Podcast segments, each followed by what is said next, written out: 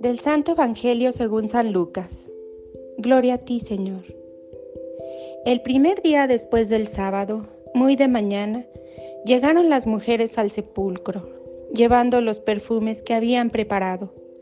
Encontraron que la piedra ya había sido retirada del sepulcro y entraron, pero no hallaron el cuerpo del Señor Jesús.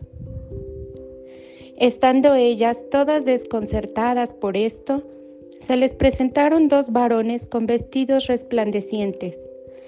Como ellas se llenaron de miedo e inclinaron el rostro a tierra, los varones les dijeron, ¿por qué buscan entre los muertos al que está vivo? No está aquí, ha resucitado.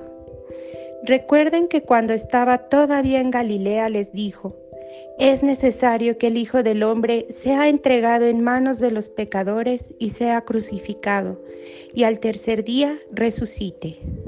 Y ellas recordaron sus palabras. Cuando regresaron del sepulcro, las mujeres anunciaron todas estas cosas a los once y a todos los demás. Las que decían estas cosas a los apóstoles eran María Magdalena, Juana, María, la madre de Santiago, y las demás que estaban con ellas. Pero todas estas palabras les parecían desvaríos y no les creían. Pedro se levantó y corrió al sepulcro. Se asomó, pero solo vio los lienzos y se regresó a su casa, asombrado por lo sucedido. Palabra del Señor. Gloria a ti, Señor Jesús. Encontrarnos con el resucitado. Según el relato de Juan, María de Magdala es la primera que va al sepulcro cuando todavía está oscuro y descubre desconsolada que está vacío. Le falta Jesús, el Maestro que la había comprendido y curado, el profeta al que había seguido fielmente hasta el final. ¿A quién seguirá ahora? Así se lamenta ante los discípulos. Se han llevado del sepulcro al Señor y no sabemos dónde lo han puesto. Estas palabras de María podrían expresar la experiencia que viven hoy no pocos cristianos. ¿Qué hemos hecho de Jesús resucitado? ¿Quién se lo ha llevado? ¿Dónde lo hemos puesto? El Señor en quien creemos es un Cristo lleno de vida o un Cristo cuyo recuerdo se va apagando poco a poco en los corazones. Es un error que busquemos pruebas para creer con más firmeza. No basta acudir al magisterio de la iglesia. Es inútil indagar en las exposiciones de los teólogos. Para encontrarnos con el resucitado es necesario ante todo hacer un recorrido interior.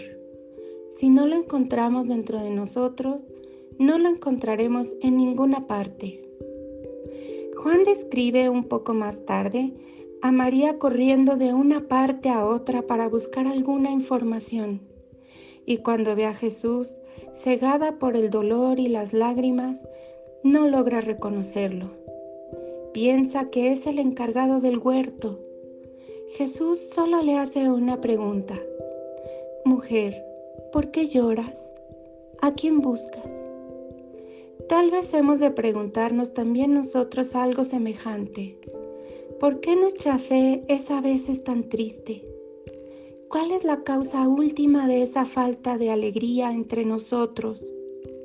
¿Qué buscamos los cristianos de hoy? ¿Qué añoramos?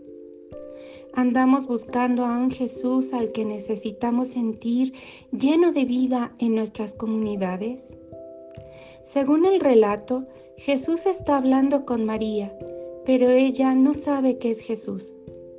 Es entonces cuando Jesús la llama por su nombre, con la misma ternura que ponía en su voz cuando caminaban por Galilea. María, ella se vuelve rápida.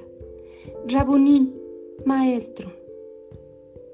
María se encuentra con el resucitado cuando se siente llamada personalmente por él. Es así. Jesús se nos muestra lleno de vida cuando nos sentimos llamados por nuestro propio nombre y escuchamos la invitación que nos hace a cada uno. Es entonces cuando nuestra fe crece. no reavivemos nuestra fe en Cristo resucitado alimentándola solo desde fuera. No nos encontraremos con Él si no buscamos el contacto vivo con su persona. Probablemente es el amor a Jesús conocido por los evangelios y buscado personalmente en el fondo de nuestro corazón el que mejor puede conducirnos al encuentro con el resucitado. José Antonio Pagola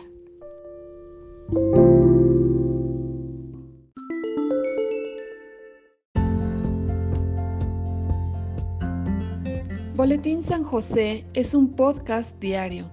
Síguelo para que forme parte de tu vida, te inspire y nutra con la reflexión de la palabra de Dios. Además, con Spotify puedes compartir este episodio y los demás con tus amigos en redes sociales. Solo toca los tres puntos de la esquina superior derecha de la página del episodio. Luego baja hasta compartir, selecciona la opción de la red social de tu preferencia y envíalo a quien tú quieras. Así de fácil. Puedes seguirnos también desde Apple, Google Podcast, Facebook, YouTube con el mismo nombre.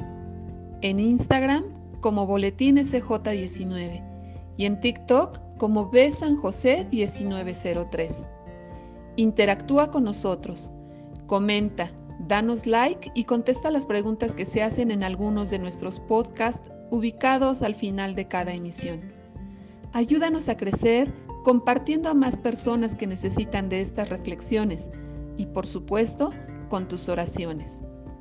Patriarca San José, bendice a nuestras familias y aumenta nuestra fe.